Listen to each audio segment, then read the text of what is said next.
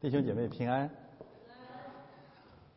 呃，为了配合我们的洗礼这个主题，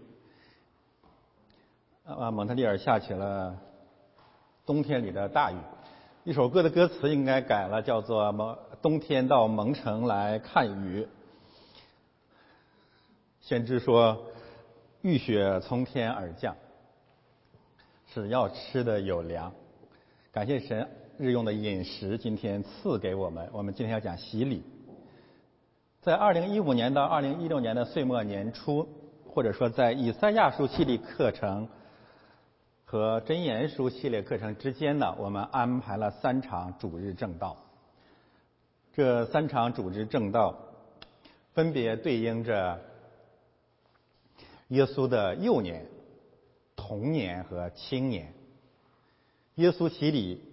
是在三十岁左右的时候，这时候耶稣已经是耳立之年。按照孔子的说法，三十而立，那么一个人长大了、成人了，要在世界里面有所作为，获得某种荣耀。耶稣告诉我们，真正的成长啊，真正的耳立到底是什么意思？我们来讲洗礼，洗礼是特别特别重要的一个。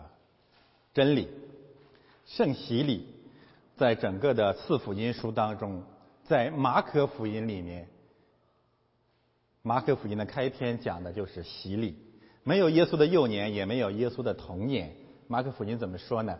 他说：“上帝的儿子，神的儿子耶稣基督，福音的起头乃是这样。”换言之，耶稣的洗礼，洗礼乃是基督教福音的开端。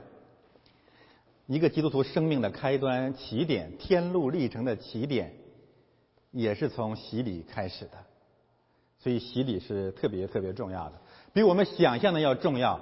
它是人类历史的开端，教会历史的开端，或者说一个人完全开始恢复上帝形象的开端。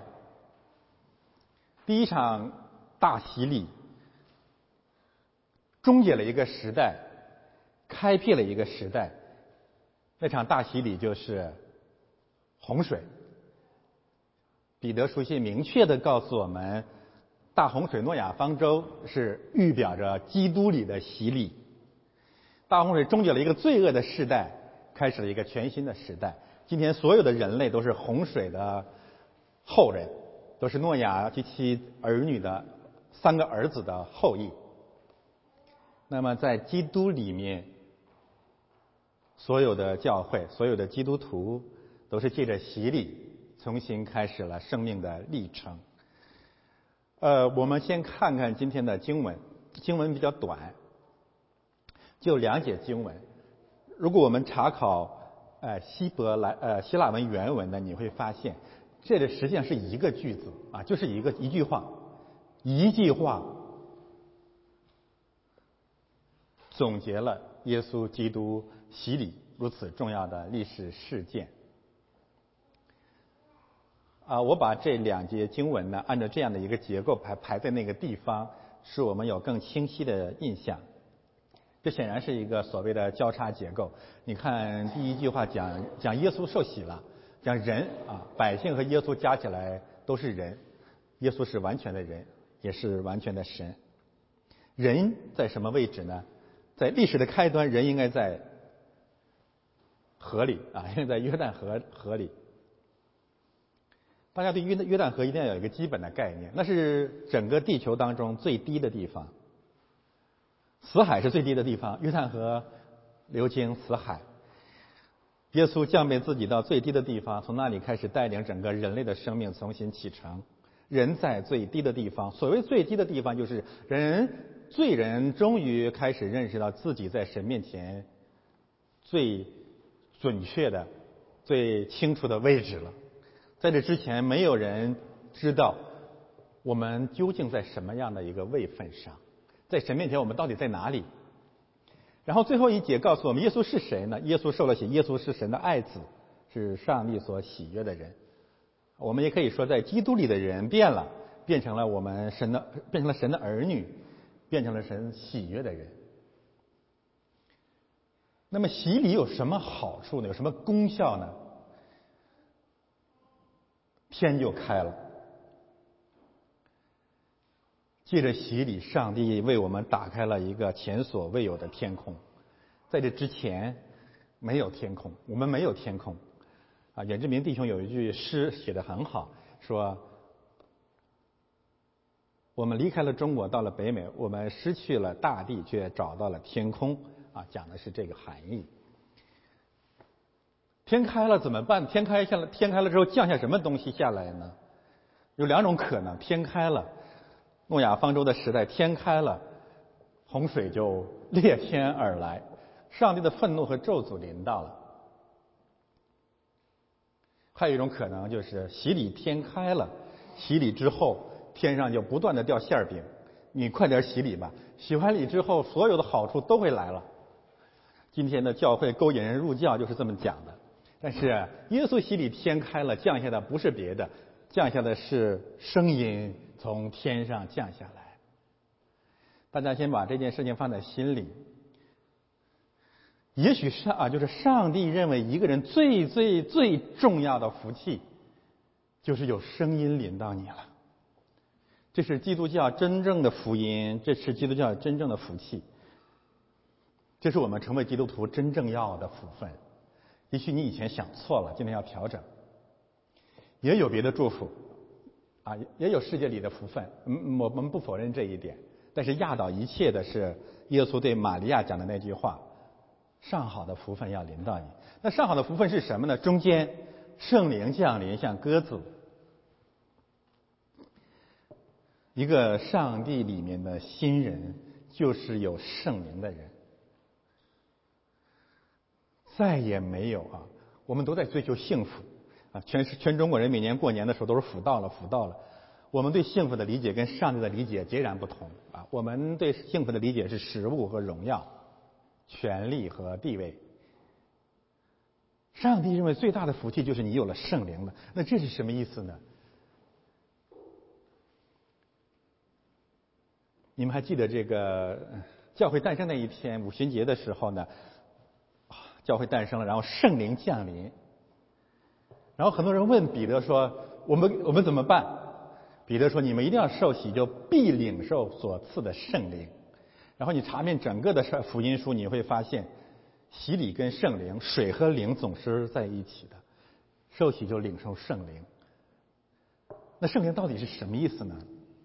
它为什么对我们如此如此的重要？这是个难题了。大家因为一讲到灵啊、什么魂儿啊、精神这些东西，我们觉得虚无缥缈，搞不清楚，以至于今天教会，我我可以实在说装神弄鬼。他们以为圣灵临到了，就像那个跳大神一样，就浑身一阵抽搐啊，然后一阵颤抖，然后有些人就骗我们说我圣灵充满了，你要小心，对不对？到底是什么圣？什么是圣灵？啊，为什么圣灵临到我们如此如此的重要？真的是太重要了！它甚至解决了我们今天所有哲学追求的那个东西。大家知道这个哲学史？呃，我不是要给你们讲文化史。哎呀，怎么讲？简单一点，哲学史发展到现在有两个归宿：存在主义哲学和语言哲学。你姑且听之吧啊。呃呃，知道一点的就知道一点。但是这个呃哲学到了这个地步，实际上就是要解决圣灵的问题。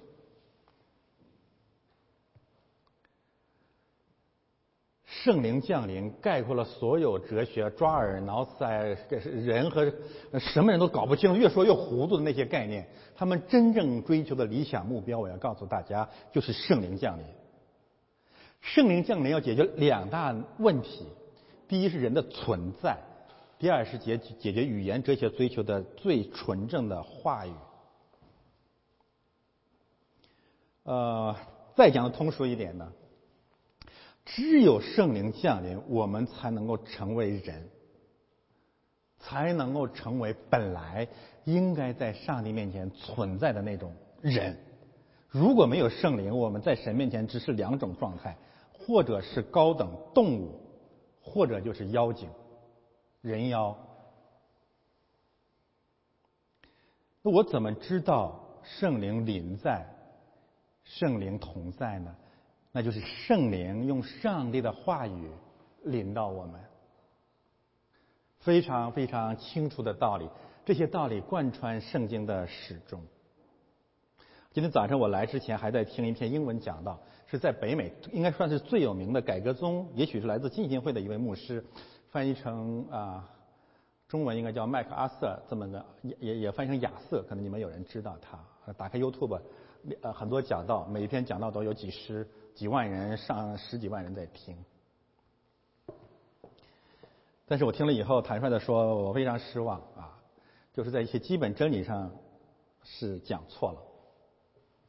在洗礼这个问题，他讲错了两句话，两句重点。第一句话他讲什么呢？他讲洗礼的时候，鸽子降临和诺亚方舟的鸽子完全无关。他叮嘱我们千万不要做这个联系。完全无关，跟诺亚方舟上放飞的鸽子完全无关，而且是呃嘱咐教会千万不要做这个联想，这太可怕了。如果我们啊离开诺亚方舟，这个鸽子是完全不可理解的，而且整个耶稣的洗礼都是不可理解的。这个连接是太重要了，等下我会给大家讲，为整个的路加福音第。三章，甚至从第一章到第四章，都在讲创世纪第六章到第九章。啊，我等一下会展开给你讲，每一句话、每一节经文、每个信息都和创世纪第六到第九章一一相扣的。而鸽子也是其中的鸽子。他讲的第二句话就是圣灵降临到底是什么意思呢？原话啊，我这个英文发音不准。他说圣灵啊，means everything。圣灵可以意味着所有的东西，任何东西都可以从圣灵来。那你这个基督教跟跟跟别的宗教有什么区别呢？耶稣有两句名言，我们要遥远永远的记得。圣经有两句关于圣灵的名言。耶稣说：“我的话语就是灵。”约翰见证说：“圣灵就是真理。”然后我们就就要想一想，为什么话语和真理对我们成为人如此如此的重要呢？啊，求神今天帮助我们。呃，我们再再回过头来，你要受洗了，你要成为基督徒了，你今天成为基督徒了，你知不知道你最大的福分是什么？也许在今天之前，你真的全想错了。其实我们受洗是要成为神的儿女，这个你同意没有问题。那什么是神的儿女呢？神的儿女就是有圣灵的人。那什么是有圣灵的人呢？回头我们来分析，耶稣神的爱子，天打开了。圣道降临，我们成了有灵的活人。今天在座的每一个人都是有灵的活人，在上帝的眼里，再没有这种祝福更重要了。因为你没有圣灵，不是有灵的活人，你在世界上所有所有的成就，都是一种动物性的累积，毫无意义，最后都烟消云散。所以耶稣有句名言说：“你如果……”赚得了全世界，却失去了生命，有什么好处呢？到了今天，教会跟世界妥协，为了让教会兴旺啊！啊，我说句坦率的话，我们教会永远不会那样兴旺。我心里其实一直有这个底。为什么呢？我们追求的，我们教会所追求的那种。福分和世界世界里的教会追求的福分是截然不同的。我们嘱咐我们勾引人入教是说：“你快信基督吧，然后你会得到哪些哪些的好处？没有病不吃药就得医治的好处，然后成功神学许诺的各种好处。”我们都知道，这个有一个叫什么体育明星，台湾的打篮球，我记不住他叫什么林什么豪啊，林书豪。然后教会拿他到处做见证，说你看人家信了基督以后，打篮球就能投进去。你说你这种见证有什么含义呢？那乔丹不信那么多年了，比你投进去还多呢。乔丹是不是基督？我不知道呢。姚明是不是啊？这个这种见证没有什么含义的。当然，任何祝福都是从神来的，我们不否认这一点。但是如果你把那个把那个骆驼弄掉了，把萌虫滤出来，基督教就不是基督教了。圣灵，圣灵，圣灵，我们再三强调，受洗是要领受圣灵。什么是圣灵？好，我们打开经文，先看第一节经文：众百姓都受了洗，耶稣也受了洗。下面是英文啊，这是一个句子，主动词就在那里呢，就是这件事情发生了。这是这个句子的第一句话。那那那句话也相当于起初开天辟地，人类历史到了一个新的开端了。这个开端是什么呢？是借着一场洗礼打开了人类历史的第一页。这个第一页是什么呢？就是百姓受了洗，耶稣也受了洗。啊，这太重要了。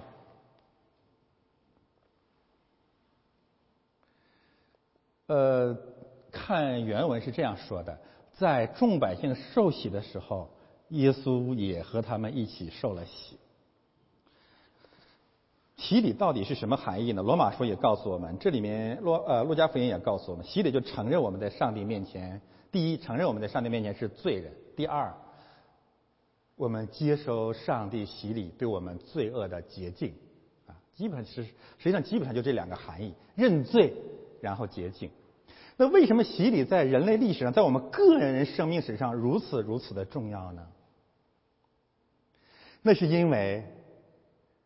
在我们认识基督之前，我们有两大特点是让上帝最愤怒的。第一大特点，我们绝不认罪；第二大特点，我们总是认别人的罪。这两点构成了整个人类历史最大的败坏。人类历史所有的罪恶，包括你家庭所有的纠纷，任何事情里面出现的罪恶，都出在这两个方上呃方面。你自己好好想一想，你人生所有的悲剧就在这两点上。绝不认自己的罪。第二，一定要认别人的罪。其实这两点有因果关系。我们通过认别人的罪，遮盖自己的罪。而上帝最恨恶的是这样的人。于是洗礼开辟了人类历史一个新的阶段。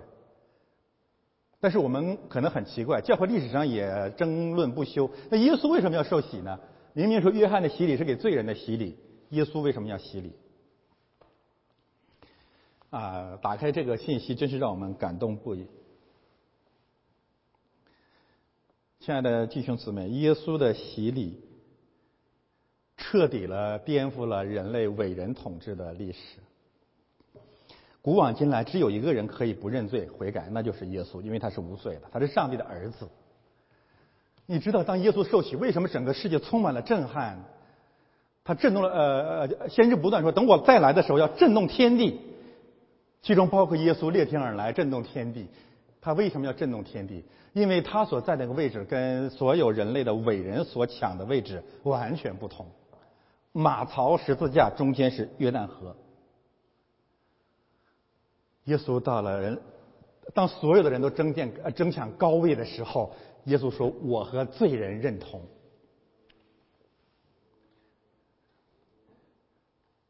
我们现在看看这个耶稣洗礼的这个语境，在第一场大洗礼的时候，《创世纪》第六章讲什么呢？那个时候人类犯罪罪恶，罪恶的罪恶的特点标标标准是什么？是伟人统治整个地球，地上满了强暴，还记得吗？就是到处充满了欺压人的人。这是人应该被赶进约旦河的背景，所有的人都追求伟人，或者伟人在欺压别人，在定别人的罪，在奴役，在统治别人，这一点构成了约旦河洗礼的历史背景。所以大洪水降下来了，诺亚方舟是这呃诺亚方舟的故事从这里展开。那么到了约翰洗礼，施洗约翰洗礼和耶稣洗礼的时候。又是一个伟人统治的时代。大家如果仔细读《路路加福音》一到三章，你会发现它有个平行的结构。《路加福音》一章一到五节讲的是提阿非罗大人和奥古斯呃西律做王的时候，是不是很明显？《路加福音》第一章一到五节，第二章一到三节讲的是什么呢？凯撒奥古斯都做王的时候。和距离纽做犹太总督的时候。这是不是伟人统治啊？伟人统治对不对？然后呢，《路加福音》第三章第一节讲的是什么呢？一到三节吧，又是强化了伟人统治，完全像大洪水之前一样。凯撒迪比留做王的时候，比本丢比拉多做犹太巡抚的时候，西利做。加利利分封王的时候，他的兄弟菲利做以土利亚和特拉可尼地方分封王的时候，吕撒涅做亚比利尼地方分封王的时候，亚纳和该亚撒做大祭司的时候，是不是完完全全的是大洪水之前那个情况？这个地上满了凝露的统治，满了伟人的统治。没有办法，这个世界没有办法拯救了。这些话相当于什么呢？当你洗礼的时候，某某某做美国总统的时候，某某某做中国总书记的时候，某某某做俄罗斯总理的时候，某某某做大不列颠王国女王的时候，这个时候你还愿意洗礼吗？没有人，因为大家都在追求那个伟人啊。伟人就是我在道德上，在各方面我都是很不得了的。都是高人。我刚才读了那段经文，大家呃打开路加福音，呃打开这个圣经，你从后面翻到第三十九页地图啊，三十九页，你看看路加福音讲这些话是什么意思？为什么要洗礼？因为人人都不认罪，人都定别人的罪，然后就表现在这些君王和祭祀啊大祭祀上。我再读一，我我再我再复述一遍我刚才的信息。我每说一个地方，你在地图上找到对应的地点，好吧？从后面翻到三十九节，大家有兴趣没有圣经可以到后面再去拿，或者我我们分享一下。我再说一遍，凯撒比比留做总做这个罗马罗马君王的时候啊，这个我们不用管他，这是整个的一个罗马帝国的统治。然后呢，本丢比拉多做犹太巡抚的时候，找到犹太这个地方。整个的这个地图下半块，整个一大块都是犹太地，对不对？然后最下面是个伊图买，那个是西律的老家，西律王的老家啊，不用管他。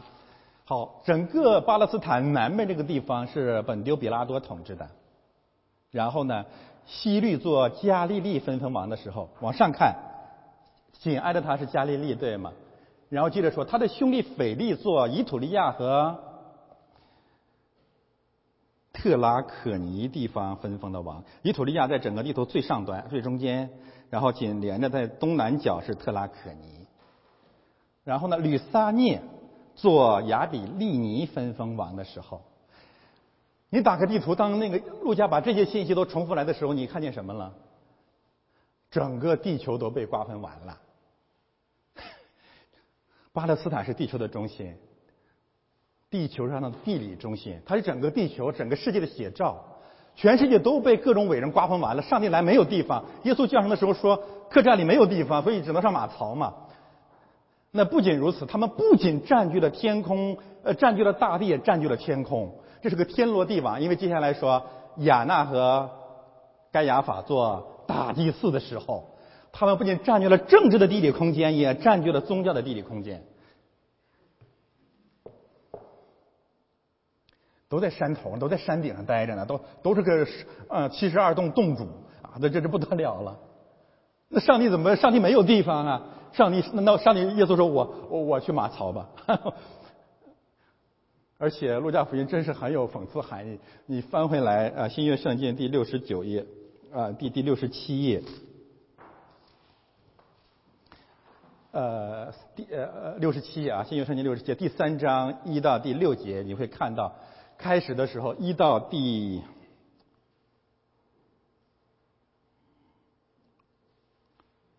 第二节吧，讲了这个七个伟大领袖怎样统治和瓜分地球的。这是真正的列强，他们抢占了上帝的故乡。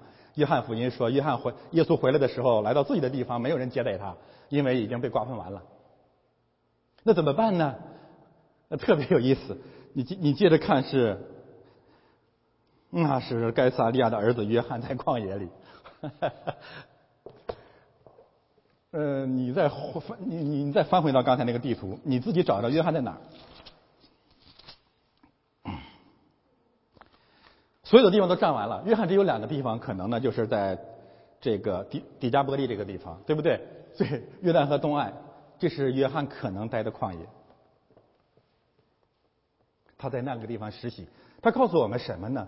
上帝及其使者来到这个地方的时候，只能被排挤到旷野去，没有地方。我我举个简单的例子吧，我我认为我讲的比这个中国很多这个电视台的文化人人讲的都都好啊，我自认为啊，呃，什么那个女的叫什么呀？讲孔子那个想不起来，毛地记，有个女的讲孔子的那个啊，于丹啊，对对对，永远不要指望有一位牧师，这个当今的主流媒体会给他一个讲道的机会，不会的。虽然我没听，这这这这这这有什这有什么有什么可讲，有什么可听的？因为大家追逐郭德纲也也很轰动，对吧？然后还有一个叫什么？啊，反正反正很轰动吧。那我们在哪里呢？我们在旷野，主流文化不会接纳我们，这是永远是如此的。但是今天有些教会耐不住寂寞了，就是削尖脑袋也要往主流文化那里去挤。但是圣经告诉我们，施洗约翰身穿骆驼皮，吃的是蝗虫野蜜。然后呢，更有讽刺意义的是，你翻回来看第三章《路加福音》六十七页啊，《新约圣经》，他第五节，他说：“大山、大小山岗都要削平。”刚才那七位君王、七位伟大领袖是大小大小山岗。上帝来了，我管你谁，你是谁呢？福音挥剑，圣天的宝剑指向所有的这些君王都要削平。福音开始光复大陆。以耶稣基督的方式，以鸽子的方式，开始光复上帝的国度。所以，这才是整个洗礼的背景。那就是在整个这个世界上，所有人都往山上跑的时候，没有人愿意洗礼，呃，受洗礼的时候，没有人愿意认罪悔改的时候，耶稣说：“我要尽诸般的义，我先下到最底下去。”呃，我我大大家不要有太多的扎心啊！我自己是这样子，我当时为什么不愿意洗礼？我不愿意认罪，而且我特别不愿意被施洗约翰给我洗礼。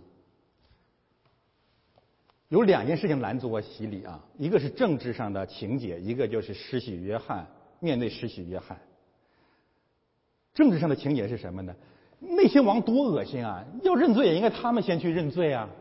他们应该先去受洗啊！全世界那么多那么多的那坏的坏蛋，那么欺压人民，应该一脚把他们踹到沟里去，好好洗一洗，然后我再考虑我也应该受洗了。第二一个就是这个，你知道耶稣受施洗约翰的洗，给我们一个多么伟大的见证的。施洗约翰说：“我不配给你受洗啊。”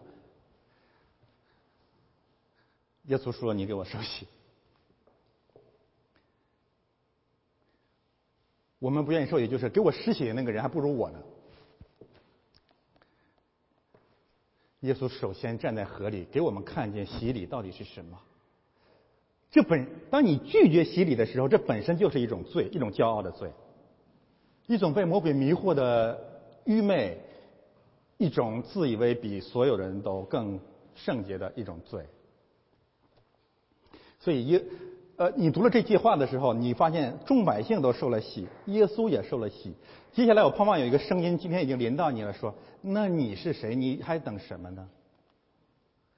当然，我不是说针对每一个人啊，因为今天很多弟兄姊妹或者慕道的朋友还没有受洗，是因为他们想更明白，这个当然是好的。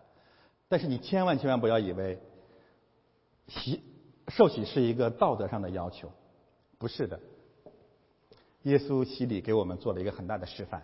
耶稣不仅接受比他地位低的施洗约翰的洗礼，而且他怎样谦卑自己呢？他从别的福音书告诉我们，他从加利利一直到约旦河外去受洗，千里迢迢的去受洗。今天一个伟大的人物要去洗礼的，一般都给我打电话，我要受洗了，我我乐得屁颠屁颠的，然后买着机票跑到那儿去给人家施洗，觉得自己很荣耀。那么伟大的人物让我施洗。耶稣自己跑到约旦河那里接受施洗约翰的洗礼。他从根子上告诉我们洗礼到底是什么。关于洗礼呢，有三个基本的真理：洗礼是绝对必要的，因为人人都是罪人。上帝讲，耶稣讲，若不从水和圣灵生的人，不可能进天国。这也是我们给孩子洗礼的原因，因为孩子也是罪人。圣经讲的清清楚楚，洗礼的设立是耶稣基督自己设立的。马太福音最后一段经文。而且是在耶稣升天之前、复活之后设立的经文，所以呢，有些教会指着十字架旁边那个强盗说不洗礼也能得救，来践踏上帝设立洗礼的重要性。这个观点有两大错误。第一个错误就是，那个强盗到底洗没洗礼，你不知道，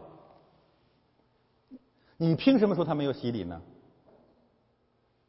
你不知道，你说你知道，你就在撒谎吗？第二，耶稣设立洗礼是在十字架之后，那是在十字架之前发生的事。耶稣设立洗礼在升天之前，然后五旬节开始，所有的人要洗礼。你不能拿洗礼之前的事说洗礼之后的事。洗礼是上帝设立的绝对必要。洗礼有什么功效呢？今天特别受东方文化影响的人说啊，这个是个外在形式不重要。但是我一再强调，上帝设立的形式至关重要，因为圣经千方百计的、多次多方的告诉我们，洗礼使罪得赦。那说的那么清楚，你就不信吗？马可福音十六章十六节吧，是不是这样讲的？信而受洗的必然得救。那你不信啊？然后彼得书信里面也告诉我们说，这洗礼今天借着基督耶稣的复活也拯救你们。然后你就来了一套了，洗礼不重要。你那你你的根据从哪里来呢？今天很多教会都是这一套，不信圣经。其实你自己想一想，我们有多么的愚昧，多么的骄傲。哦，我不是指着李超说啊，就孩子的满月，你弄了一个满月的形式的庆典；婚礼你弄一个庆典；成年人你弄了一个庆典；毕业典礼你弄个庆典。开国大典你弄个庆典，阅军你弄个庆典，你搞了那么多形式，既然没用，你为什么要搞呢？人的那个破形式你都认为很有意义，为什么你不相信上帝设立的形式一定能够成全他的旨意呢？不讲理，今天的教会真是不讲理。我可以坦率的说，你到蒙特利尔那些中国教会走一圈啊，我同意你们去看看，你你这这全是这一套吗？为什么你们蒙特利尔华人基督教会认为要给孩子洗礼？为什么你认为洗礼的形式很重要？那我说你们的主日崇拜，你为什么不光脚丫坐在地上呢？对吧？你躺在地上弄一片二锅头，啊，就说谎嘛！你这形式当然很重要。圣经上讲的形式最最重要的乃是什么？这是上帝设立的形式。所以，让我们能够回到圣经，相信洗礼的功效。好，我们看下面的，呃，这句话：祷告的时候天就开了。在祷告的时候天就开了。祷告就是说，我们洗礼之后开始成了一个新的人。这个人有什么特点呢？就是这个人是一个会祷告的人。以前你从来没有祷告，或者你没有意识到你会祷告，洗礼之后你会祷告了。那为什么这个对人特别特别重要呢？就是从那以后，你开始跟上帝说话了，就这么简单，没有别的啊。祷告就是你跟上帝说话了。五千年，我们的天空是沉寂的，因为中国人从来不跟上帝讲话。你想起来有多多可怕？从那一天开始，你的生命有一个你自己都想象不到的变化。你你有的时候会跟上帝说话，不。不知不觉的，有人问我说：“任老师，你你受洗之后，你什么时候开始学会祷告的？”没有，没没有具体时间，不知道，真的不知道，不知道什么时候，反正说主啊，就这样了，全新的改变，然后就借着你这样的一个生命的改变，天就开了，天开了啊！首先指乐园打开了，在我们信仰之前，我们是没有天空的。我们看见都是世界上的这一切，但是认识了上帝受洗之后，你会发现天在你的头上打开了。这一点特别特别重要在哪里呢？还是回到这个路加福音这个语境里面去。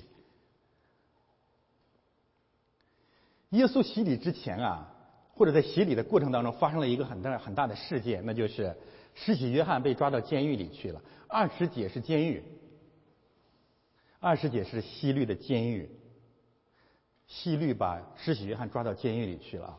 在时间序列上，大家一定要明白，这件事一定是发生在耶稣洗礼之后，不然抓起约翰他怎么洗礼啊？那为什么圣灵要把这个信息放在耶稣洗礼前面？他是有意这样编排的，要告诉我们，耶稣的洗礼在两个方向上更新了人类的文化。第一，这个世界真的是很邪恶的，这个世界是关闭正义人士的监狱，就像某国，施洗约翰指指责君王被关到了监狱里。这个时候你愿意受洗吗？不可能啊！我我我我的生命和精力都用来控告西律上了，那这是我十几年的生活，我哪有功夫洗礼啊？我刚才讲过了，洗礼也是西律下来洗礼。那么第二点，耶稣跟施洗约翰那是亲戚啊！你把我表哥给抓了，就这个概念啊！就你把我表哥给抓了，我怎么来拯救我的表哥呢？我爱我的表哥呀！两个孩子在肚子里面就认识了，对不对？大家知道这个故事。而且不仅如此的，那个施洗约翰接下来要被杀头的，所以耶稣洗礼的背景是监狱和死亡。那么耶稣怎样爱约翰呢？他去洗礼，然后为约翰和整个人类打开天空。你看见洗礼的重要性了吗？你洗礼完可以接近约翰，可以砍掉他的头颅。但是我为约翰用我的身体，用我的十字架，用我的献祭为约翰开辟整个一个国度，这是耶稣基督为我们成就的福分，这是我们的信仰，这是我们的恩典，多美好的信息呀，多美好的福音呀！耶稣有第二个选择，当然有第二个选择，因为当时巴呃呃，至少在北方。千千万万的人要追寻他，他马上可以起来进行革命，重新成为李自成。耶稣走了另外一条路，开辟了人类文明一个新的方向。我们今天有了基督教，天开了，我们看见了另外一个国度。看见天开了，意味着我们的眼睛看见了。哦，我不多讲了，往下看吧。然后我们看到了核心的信息：圣灵什么意思？圣灵降临。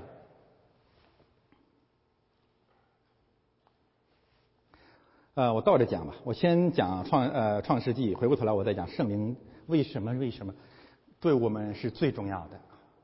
我刚才谈到了一些信息呢，就整个创世纪告诉我们人类的败坏，从该隐家族一直到诺亚方舟，整个人类因为伟人文化的奴役，所有的地上所有的人都败坏了，上帝要审判全地，然后有了诺亚方舟。诺亚方舟之后呢，有彩虹之约；彩虹之约之后呢，有诺亚的献祭。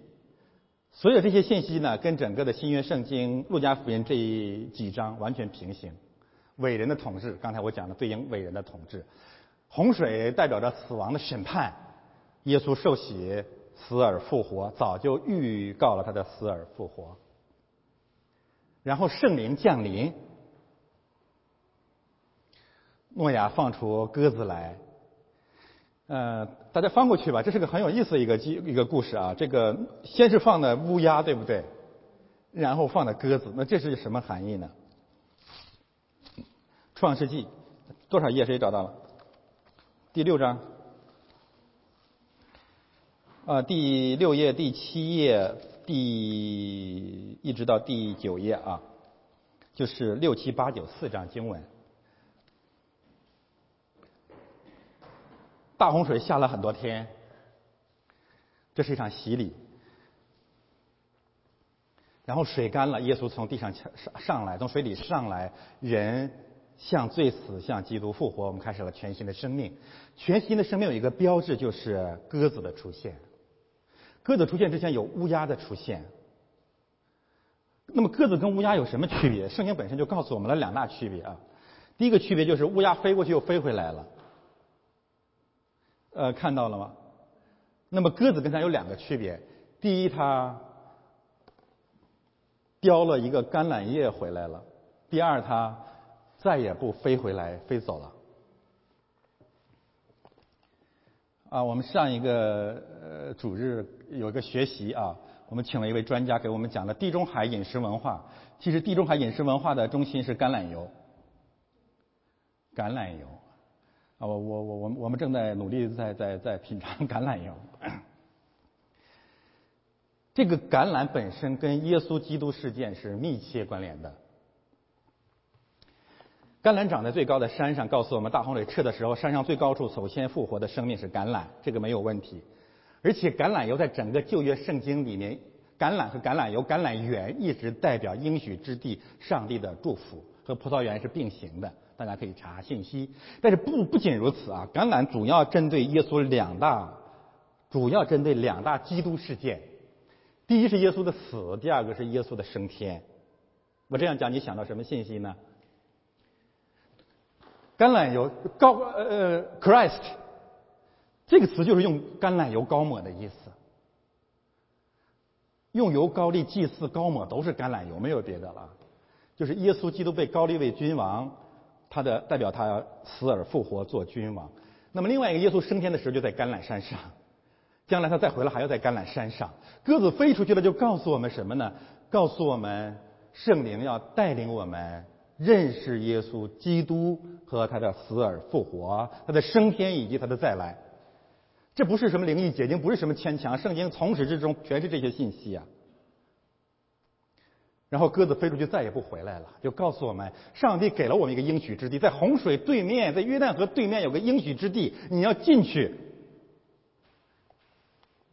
但是外邦人不敢进去，外邦人外外邦人不愿意下水，不愿意受洗，不愿意到河对面去。对面是什么呀？你想我我这样讲，你想到了旧约一个故事吗？就是以色列人进迦南的时候，有报凶信的探子，有报佳音的探子。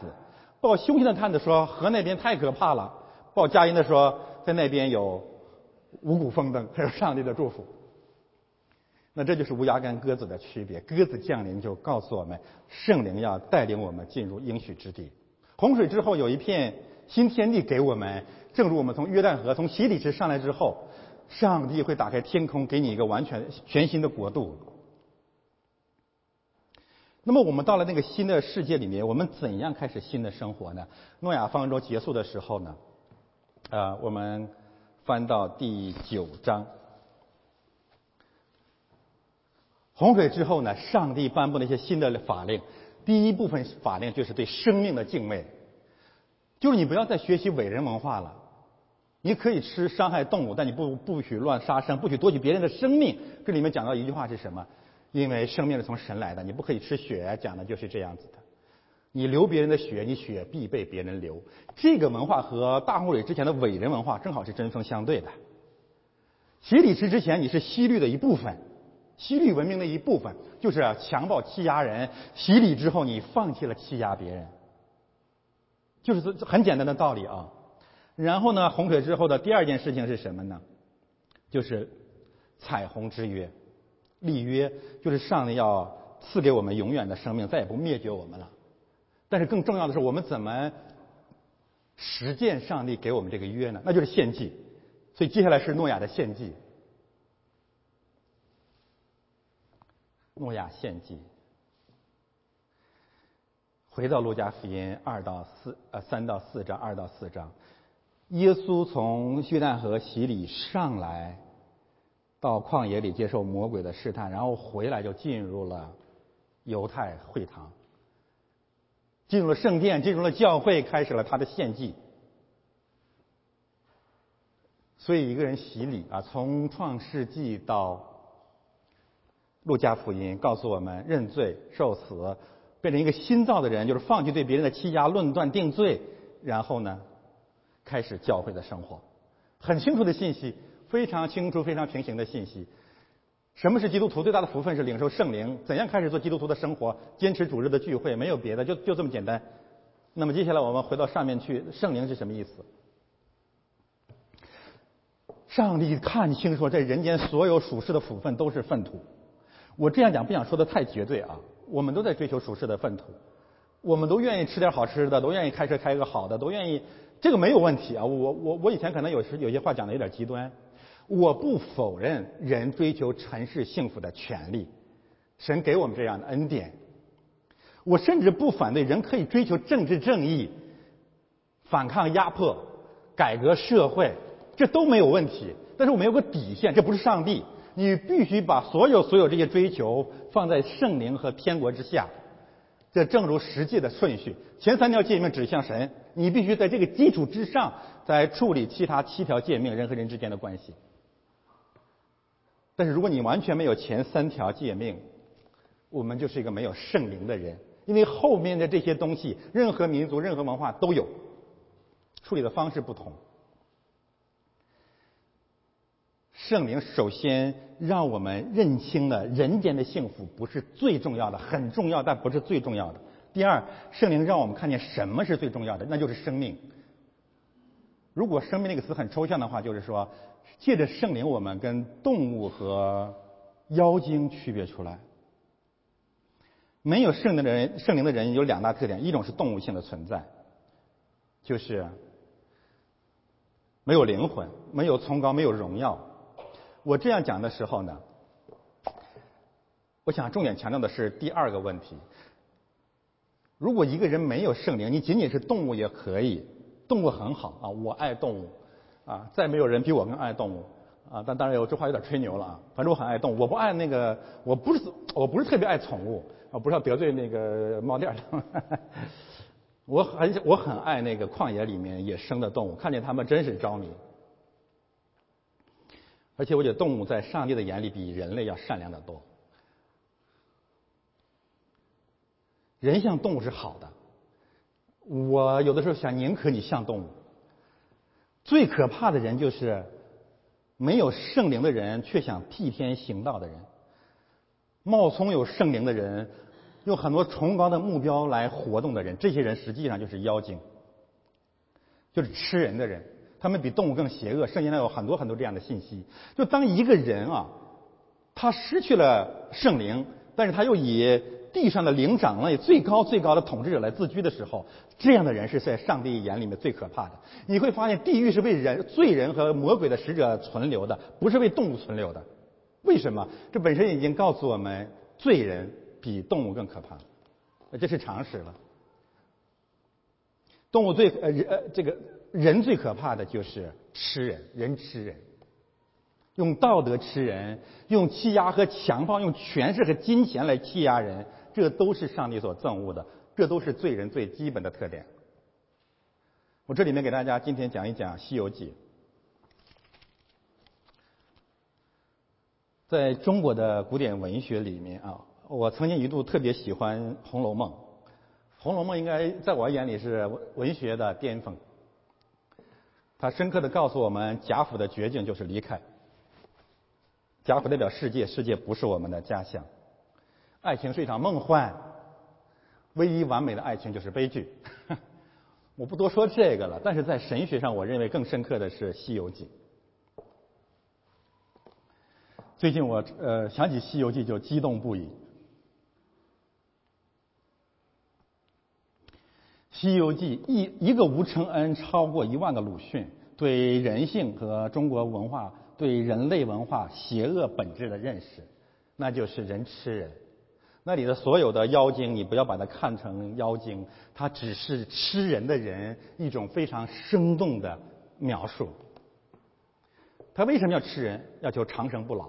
用基督教神学话语来说，我要追求我的生命，我必须吞吃别人、践踏别人、论断别人、定罪别人、否定别人、消灭别人。哎呦，《西游记》太不得了了！上帝要救赎的、拯救的人就是这些没有圣灵的人，没有圣灵的人就是妖精。我这样讲，你要不服气，我展开了《西游记》给你讲一讲。《西游记》有两组妖精，但是他们的头叫唐僧了。唐僧到西天取经，本来应该到耶路撒冷，结果误入波斯和印度。他取了一个经，叫基督教要义也好，反正是不是正儿正儿八经的经，就回到了中国去了。这是今天中国教中国教会在本质上就是佛教性质的基督教，千万不要忘记这个基本的判断。没有问题，我可以面对任何人跟他们讨论。中国教会就是基佛教性质的波斯教性质的基督教，就是唐僧版的基督教。然后呢，其他的有两类妖精，一类是正面的妖精，就是大师兄、二师兄和三师兄；另外一波是负面的妖精。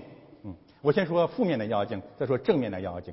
负面的妖精主要是两类，他怎么吃人？没有圣灵就一定吃人啊。负面的妖精有两类，一类就是法利赛人，就是仗着自己是异人来藐视别人的，他们要吃人。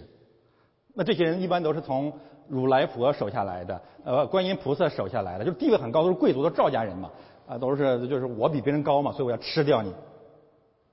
第二种就苦大仇深的，经过人生很多很多苦难的，那变成一个骷髅的、地里的老鼠的、被人践踏的、怨气不能得到疏解的起来，找机会要吃人。所以有时候你会发现，越是生命不堪的人，越愿意论断别人。这是妖精的两大类。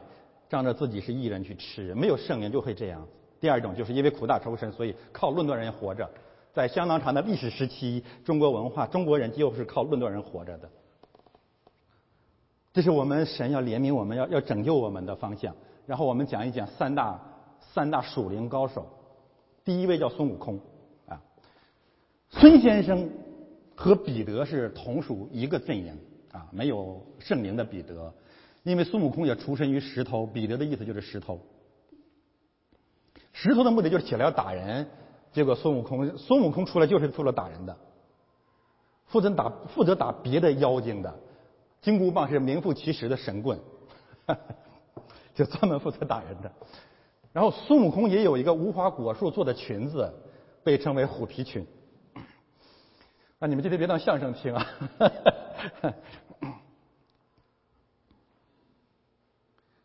但是孙悟空从来不认罪，他长回了一副火眼金睛，因为他是亚当和夏娃的传人。那一天，他的眼睛就明亮了。中国语境下，眼睛明亮就是我对别人洞若观火，对别人的罪明察秋毫。啊，我原来做所谓公共知识分子的时候，我有一篇文章广受吹捧的原因，就是我一针见血的看见了这个体制的罪恶。二师兄也好不到哪里去。二师兄是一头猪。先知以赛亚告诉我们，猪的基本特点是仗着自己是异人藐视别人，就是我比我比你们圣洁，你们要离我远点儿这种基督徒在，这种人，这种人在今天那个呃世界里面，可以说占百分之九十，都觉得自己比别人圣洁。你说可不？这就是没有圣灵的人吗？什么叫没有圣灵啊？你就呃在这个信息下，你会看见我们多可怜。我们以前不知道这是罪呀。我们觉得很神气呀！只要几个人一聚会，要说起一个人来，那眉飞色舞，因为我们比他圣洁。但是上帝该让我们看见，那就是一头猪嘛。你圣洁在什么地方呢？而且猪八戒手下有八万天兵天将，圣经说他名叫群，因为至少有很多猪。猪八戒手使钉耙，啊，天蓬元帅手使钉耙呀。钉耙基本上用来是倒打一耙的，而且猪八戒这个福音的对象主要是女人啊，先是嫦娥，是后羿之妻，后来是高老庄上的翠兰，这叫翠兰吗？高翠兰，好吧，我们放过二师兄吧，说说三师弟啊，沙师弟。沙师弟有一个非常了不起的工作，啊，沙师弟其实我觉得相当于今天的玉帝，他是卷帘大将。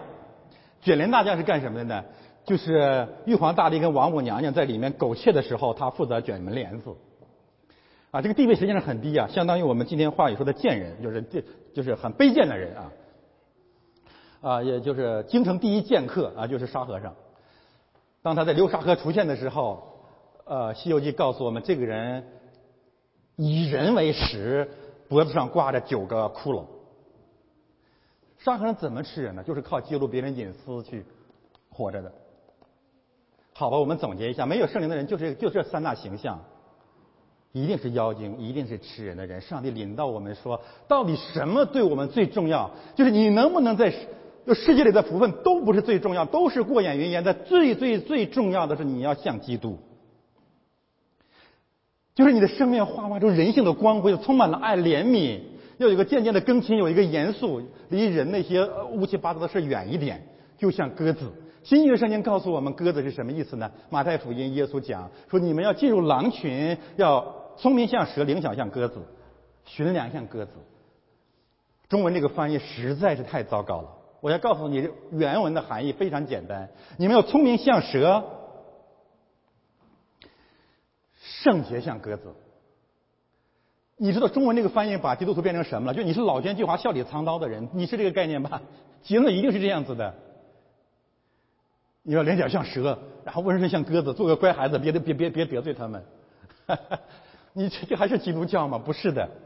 这个字在圣经上出现，只有一个概念，就是圣洁无瑕。我们进入世界怎么办呢？聪明像蛇，就是你要知道了，你要了解魔鬼，你要你要你要你要知道他，你要你要小心他。那驯良像鸽子，就是说你要无瑕像鸽子。这个无瑕不一定指我们在律法面前的洁净和圣洁，乃是。更强调你要与那些妖精分开，你离他们远一点，你要把你的电话关掉、关闭，你要隔壁这种妖精的信息、这种妖言惑众，离他们远一点。那怎么能远一点呢？往下翻，有声音从天上来说，有声音，上帝的声音，神的话语临到了。一个人圣灵领到我们有一个最最重要的标志，就是我们能听见一个声音了。弟兄姊妹，我们认识基督之前，我们有两种处境。第一种，这个世界一片死寂，有个诗人孩子说：“万里无云是我永恒的悲伤，远方除了遥远以外一无所有。”我们听不见从天上来的声音，所有的声音都沉寂了。我们活在这个世界里面，如同行走在旷野和沙漠，如同在死地。还有一种，第二种情况是什么呢？这个世界充满了噪音，我们分辨不出哪一种声音真的是从神来的。这是一个信息泛滥的时代，所有的人都在制造噪音。但是受洗之后，你会突然听见一种前所未有的声音。我想今天对很多慕道的朋友尤其有这种感觉，在这个讲道台上，很多很多讲的你从来没听过。反感、不同意、震惊、质质疑都是正常的，因为这个声音以前是没有的。但是你开始听到它了，它像魔力一样抓住你了，让你去思想它。这是不同以往的声音，这是因为它是从天上来的声音。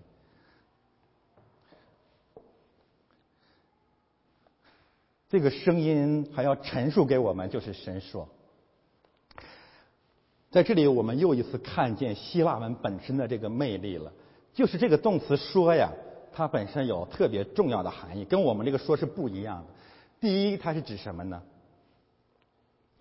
第一，它是指教导，正式的教导、规劝，甚至是责备。他要责备世人的罪，包括讲道人讲，他也在责备他自己。他在里面，不是他要摘出去居高临下骂别人。那不，那我也不能在这讲到天天都说一遍。哎，好吧，谢谢大家。我今天先讲，我下面要说的信息都是也包括我自己啊，累不累啊？你们知道这个道理就可以了。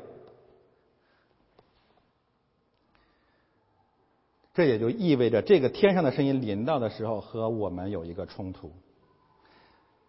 所以一个人啊，一个人来进入教会，进入基督的教会，你要做好一个预备啊。三大绊脚石会把你跌倒，再也不来教会了。第一，讲道台扎到你了。第二，今天或者某一次讲道台讲的你不同意甚至反感。第三，教会有些人际关系，谁的态度和什么等什么什么什么伤着你了？这个时候求神加倍的怜悯我们啊，让我们去忍耐，因为这个过程是一定一定要有的。如果你不经历这个过程，我可以坦率的说，你去的根本不是基督的教会。你在那个教会待了一个月、两个月、三个月、半年，你会发现每天讲的你都很阿门，你都很同意。你去那干什么呢？你开个教会得了。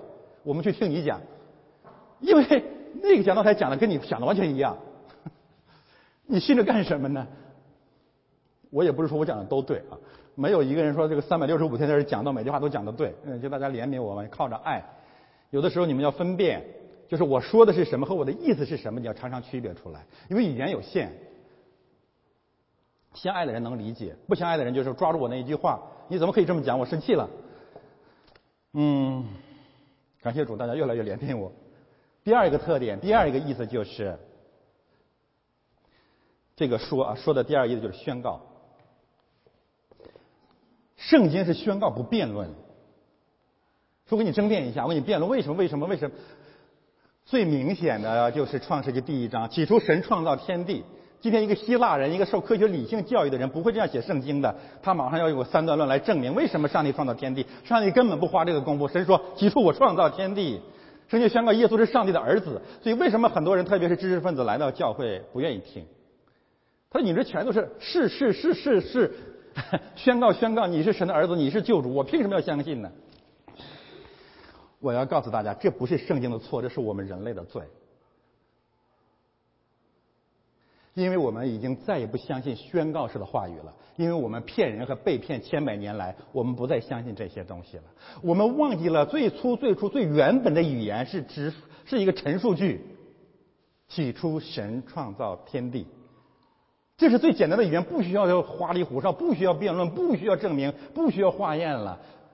因为耶稣说是就说是不是就说不是，再多说一句就是处于那恶者。圣经以外所有的逻辑、所有的推论都是魔鬼的谎言，或者说你是魔鬼谎言欺骗的，你不得不为自己辩护。但是你会发现，圣经这本书不辩护。正因为不辩护啊，今天我们成了基督徒，乃是因为出于神。因为突然有一天，这种陈述句式的宣告式的话语真的感动我们了，你会觉得主啊，真对。这是圣经啊！呃，我以前真的是在传福音上做走过很多的弯路啊！我自恃也自恃才高气傲，就是想辩论，想跟别人争辩。我发现结果非常非常糟，而且我越争辩，人家越不信。大家可能注意到了，特别是二零一四年到现在，我跟任何人都不讨论，我也不争辩，我也不想这个你，我就讲，我就宣告就行了。我努力宣告的更正确，这是我的爱心。但是我不会去探访跟你讨论，你为什么这次不来教会了？我是不是又讲讲错了？你有什么意见啊？不讲了，这样更好，因为我相信有圣灵，有神在。当然，童工也成熟了，我们需要有一个合作，在神说这个问题上拆开啊展展开合作。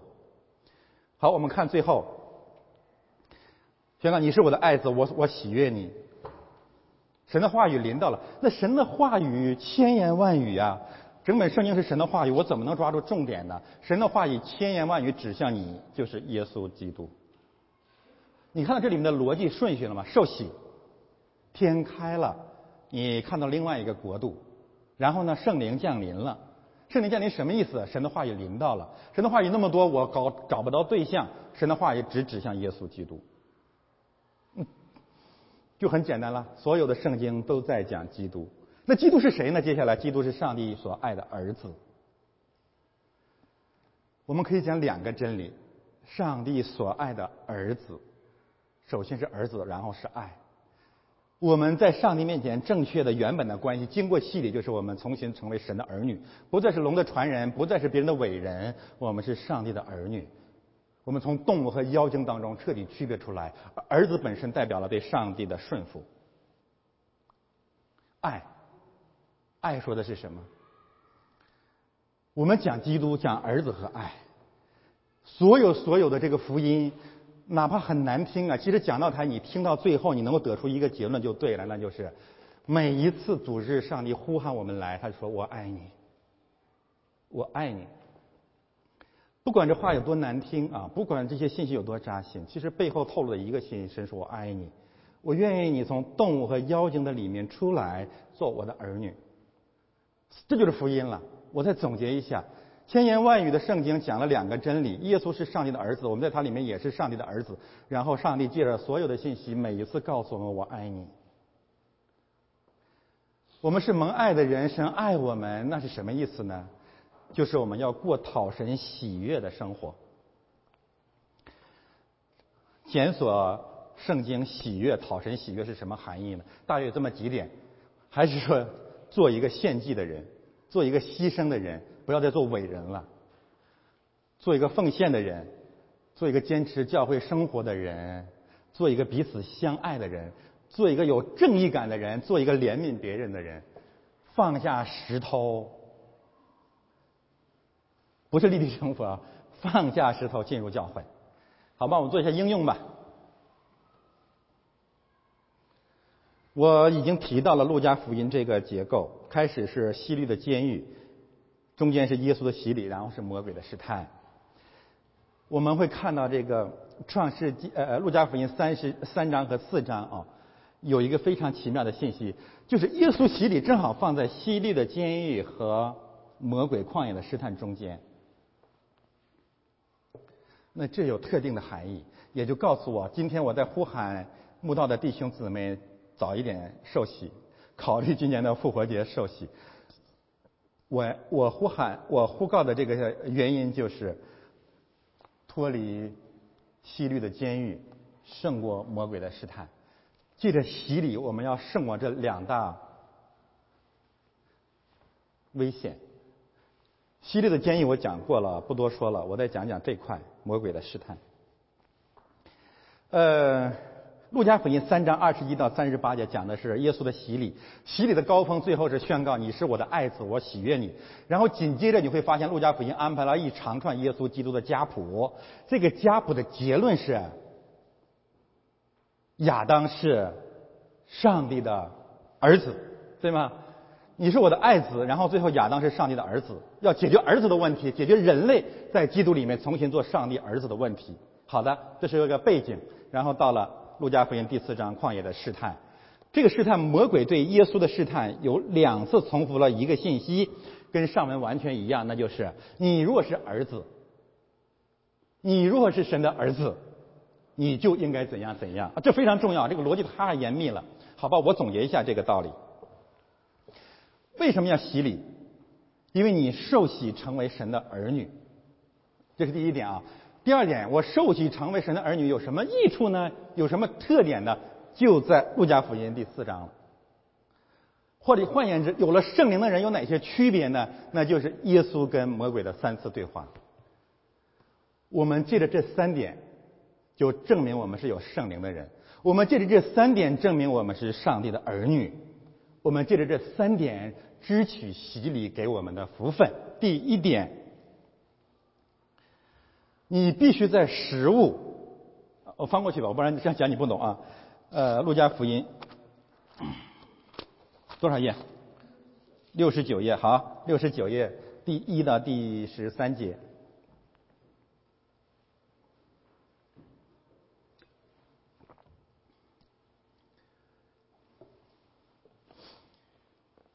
第一点，魔鬼说：“你要是神的儿子。”你就让这块石头变成面包。耶稣说：“人活着不单靠食物，也靠神口里说的一句话。”耶稣这句话太严谨了，当然他引用的是旧约的经文了。他如果说人活着不靠食物，只靠神口里说的一句话，我们就觉得耶稣说谎了。这就是今天很多基督教、很多灵恩派特别虚伪的地方。我们靠食物。但是耶稣的话的意思是我们不单靠食物，也靠更靠神口里所说的话语。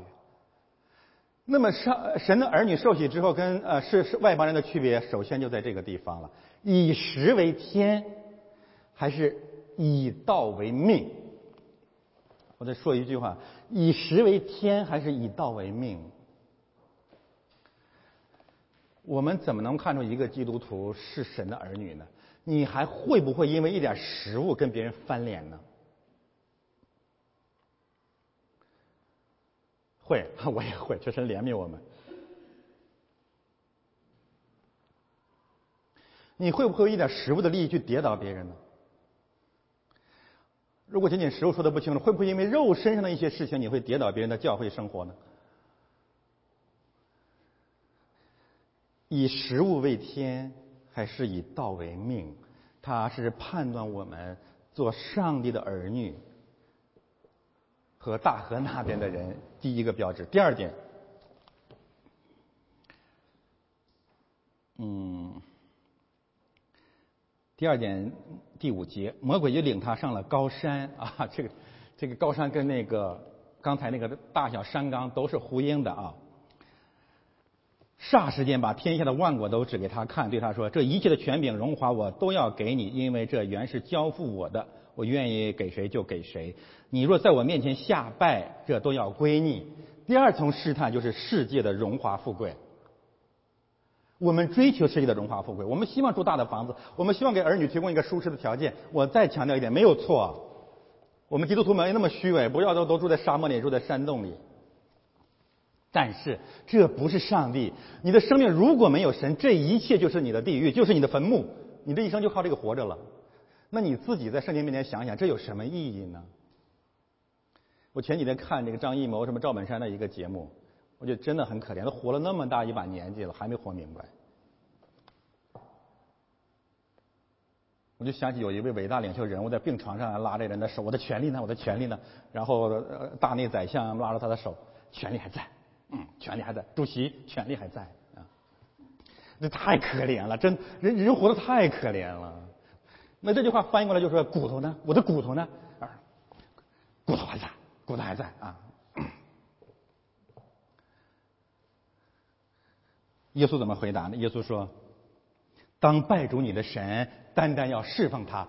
我们只侍奉上帝，我们只崇拜上帝。”上一次我们讲实际的时候，有一位朋友问我说：“难道我们不爱祖呃不崇拜祖呃我们和祖先的关系跟父母的关系呢？”我说：“爱他们，尊重他们，但是我们不侍奉他们。换句话说，我不崇拜他们。这是一个理性的新的生命。”第三句话，第三个区别是什么呢？魔鬼又要领他到耶路撒冷，到教会了啊！第三个试探是宗教的试探，叫他站在殿顶说：“你跳下去吧，呃，神一定要拖着你，而且引用圣经。”你看这个魔鬼引用圣经啊，耶稣怎么回答呢？耶稣说：“经上说不可试探主你的神。”这个试探到底是什么含义呢？一个人信了基督了，一个人信了主了，就觉得自己有一种属灵的特权了，就不得了了。我跟你说，中国人，如果你真的是圣经不是很明白，你还不如不信圣帝上帝，信了上帝更糟糕，更像妖精，更是天蓬元帅了。更更是飞龙在天了，那那这这个吓死人啊！耶稣说：“不可试探主你的神。”我我能领受的至少两个含义：第一，基督徒更要守规矩，别啊用一句用一句 别嘚瑟，更要守规矩，在教会里面更要谦卑顺服。这三大试探一一对应着创世纪三章第五节。好做食物，悦人的眼目，气实可喜爱的，能使人有智慧，啊，这就是圣经了。然后最后到了约翰一书的时候，约翰又再一次告诉我们，属世的事都是眼目的情欲，今生的骄傲。还有句话怎么说？我忘了。一一对应了这个三大试探。好，我们总结一下，为什么要洗礼？第一，我们靠着洗礼成为神的儿女。第二，什么叫神的儿女？我们胜过三位假上帝，食物、荣耀和嘚瑟。我们去祷告，天父，我们感谢赞美你，谢谢你这样的为我们接受了洗礼。愿你洗礼的真理和圣灵的感动与我们同在，并得着你更多的儿女，呼喊你更多的百姓，祝福主你里面的更多的家庭。感谢你听我们的祷告，奉耶稣基督的圣名。